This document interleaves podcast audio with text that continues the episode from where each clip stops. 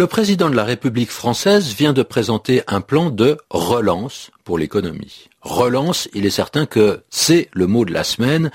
Un drôle de mot qu'on comprend tous à peu près. On sait que, en ce moment, l'économie s'essouffle, c'est-à-dire que elle va un peu moins vite qu'avant, elle fonctionne moins bien qu'auparavant. On produit moins, on achète moins, on emploie moins.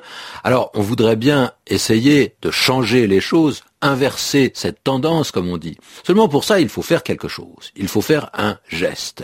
Et on peut penser que si l'État investit, c'est-à-dire s'il met de l'argent sur le marché, s'il fait des commandes, par exemple des commandes de travaux, un nouveau train, hein, des lignes de TGV, des hôpitaux, des logements neufs par exemple, si on le propose une prime pour l'achat d'une voiture neuve, eh bien ça va coûter de l'argent à l'État, mais on pense que ça pourra relancer l'économie, relancer l'économie, c'est-à-dire la faire repartir.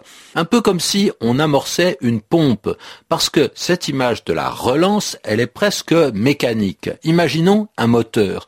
Quand il est sur le point de caler, de s'arrêter, eh bien, pour l'empêcher de caler, on peut donner un bon coup d'accélérateur. Ça le fait repartir. On dit qu'on relance le moteur, comme on relance le fonctionnement d'une machine. L'idée, c'est donc qu'il faut faire quelque chose avant que l'activité ne s'éteigne pour de bon, ou bien qu'elle soit trop basse, quoi. Avant, en tout cas, qu'il ne soit trop tard. Alors on fait repartir, on réinjecte de l'argent, on réinvestit, on réalimente le circuit. Vous voyez que tous ces mots commencent par re ou par ré, comme s'il fallait faire repartir la machine. On relance.